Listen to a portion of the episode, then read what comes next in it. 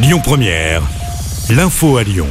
Bonsoir à tous. À la une de l'actu, on en appelle à la sagesse du Conseil constitutionnel. La phrase est signée Laurent Berger, le patron de la CFDT, au sortir de la réunion avec Elisabeth Borne ce matin. Celle-ci s'est soldée par un échec. La première ministre refusant de retirer la réforme des retraites. Sophie Binet, la secrétaire générale de la CGT. Nous avons trouvé face à nous un gouvernement radicalisé, obtus et déconnecté.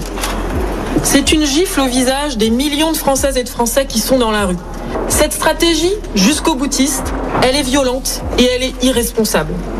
La conclusion, pour nous, est limpide. Nous devons poursuivre la mobilisation jusqu'au bout, jusqu'à ce que le gouvernement comprenne qu'il n'y a pas d'autre issue que le retrait de cette réforme. Nos désaccords sur l'âge n'ont pas permis de discuter, reconnaît Elisabeth Borne. Rappelons que l'intersyndicale était entendu dans le cadre des consultations menées cette semaine. Le patronat est lui reçu ce soir. Après ce rendez-vous raté, les syndicats ont d'ores et déjà appelé à se mobiliser en masse demain à l'occasion de la 11e grande journée d'action contre la réforme des retraites. Chez nous à Lyon, le tracé est différent des précédentes mobilisations. Le cortège partira à 11h de la place Jean Massé, direction celle du maréchal Lyoté dans le 6e arrondissement. Conséquence du mouvement social, des perturbations sont annoncées dans les transports. Le trafic des TCL sera légèrement perturbé demain. Retrouvez le détail sur notre appli.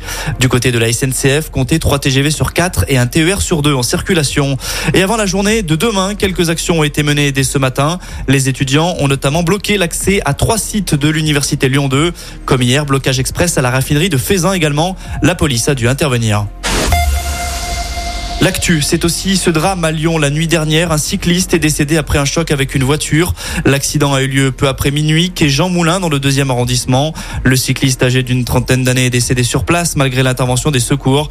Une enquête est en cours pour déterminer les circonstances exactes de l'accident. Au rayon des faits divers, toujours deux blessés graves après une rixe au couteau à Villeurbanne lundi en fin de journée. Deux jeunes ont été blessés au dos dans le parc des droits de l'homme. Leurs jours ne sont plus en danger. Là aussi, une enquête est en cours. Enfin, on termine avec un mot de sport. En foot, le rêve Stade de France passe par la Beaujoire pour l'OL. Les Lyonnais affrontent Nantes ce soir en demi-finale de la Coupe de France. Le coup d'envoi sera donné à 21h10. Rappelons que si les Gones remportent cette compétition, ils seront européens la saison prochaine. Écoutez votre radio Lyon Première en direct sur l'application Lyon Première, lyonpremière.fr et bien sûr à Lyon sur 90.2 FM et en DAB+.